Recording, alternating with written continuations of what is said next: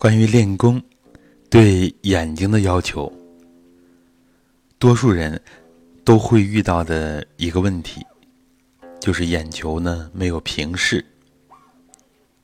眼球的平视，这是非常关键的。尤其呢，我们涉及到一手的时候，经常要手下丹田。那么，由于平时的习惯，看下面的东西。我们呢，一定是眼球转向下的，用眼睛去看，这是我们常态的习惯。那么这个习惯呢，在练功当中，它会使我们变成了行动一手，形体来动，尤其是指我们的眼球向下看，这样就会牵动更多的气血。尤其是后天的气，我们的血啊，这样向下走的多。实际上，更稳妥的一手呢，是神光一手和纯意念一手。这个以后我们会分享，或者大家可以自学理论。底上开窍非常的重要。那么，最理想的一手方法，其实是用我们的意念来守。所谓一手嘛，就是用纯意念来守，或者结合目光来守。结合目光呢，神意和目光一结合就是神光。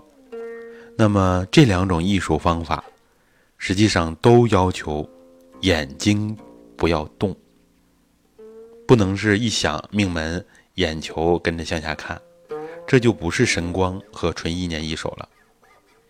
那么。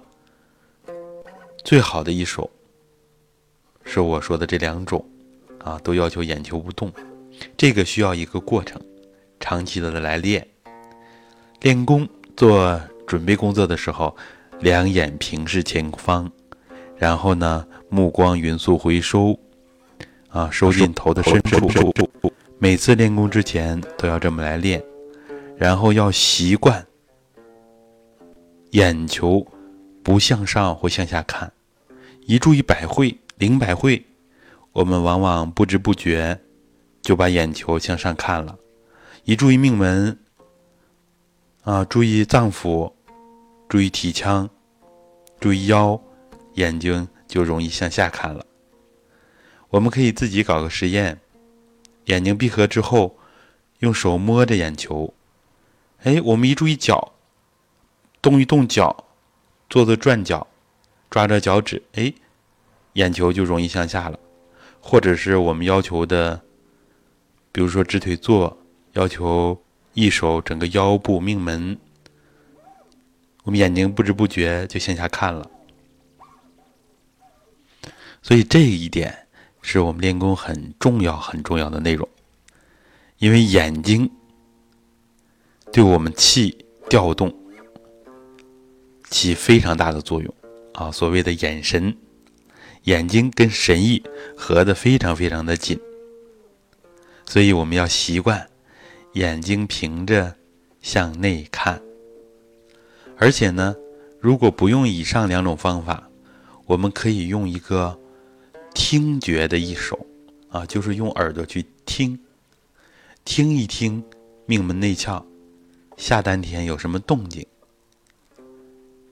这些方法，我们都可以根据自己的体会来进行选择。